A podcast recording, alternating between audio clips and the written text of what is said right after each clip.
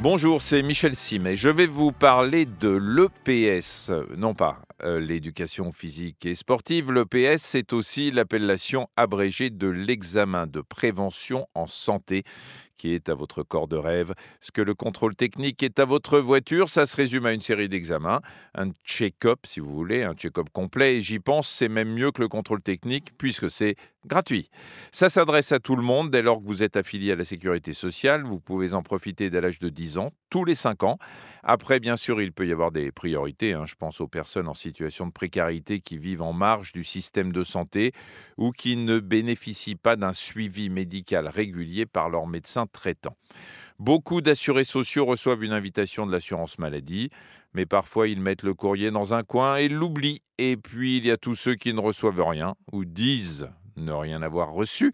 Bref, dans tous les cas, vous pouvez vous inscrire soit par téléphone, vous composez 3646 et vous vous laissez guider, soit en remplissant un formulaire disponible sur le site internet de votre caisse primaire. Vous disposez d'un réseau de 85 centres d'examen de santé sur l'ensemble du territoire, ce qui veut dire que pour beaucoup d'entre vous, il va falloir se déplacer. Mais bon, 85 euh, centres, c'est mieux que si c'était pire. Cet examen peut durer trois heures, tout dépend de votre âge, de votre sexe, de vos antécédents médicaux, mais vous verrez tout le monde, le médecin, l'infirmier, le dentiste. L'idée, c'est de réaliser ce fameux check-up euh, pour que les choses soient bien faites. N'oubliez pas votre carnet de santé, votre carnet de vaccination, vos radios, vos analyses et autres électrocardiogrammes, sans oublier bien sûr l'indispensable sésame, à savoir votre carte vitale. Muni de tous barda, vous aurez droit à la totale, prise de sang, analyse d'urine, test d'acuité visuelle auditive, examen bucco-dentaire, tension, test de votre souffle, électrocardiogramme, dépistage du cancer colorectal, examen gynéco, test de mémoire pour les plus âgés, j'en oublie au passage, vous pourrez poser toutes les questions que vous voulez.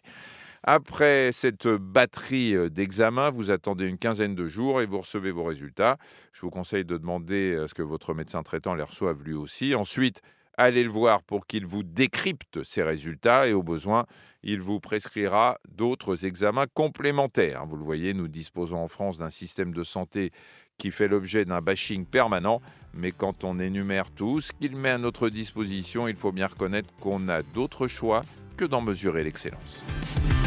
Merci d'avoir écouté cet épisode de Ça va beaucoup mieux. Si vous avez aimé, n'hésitez pas à en parler autour de vous et à nous mettre des étoiles.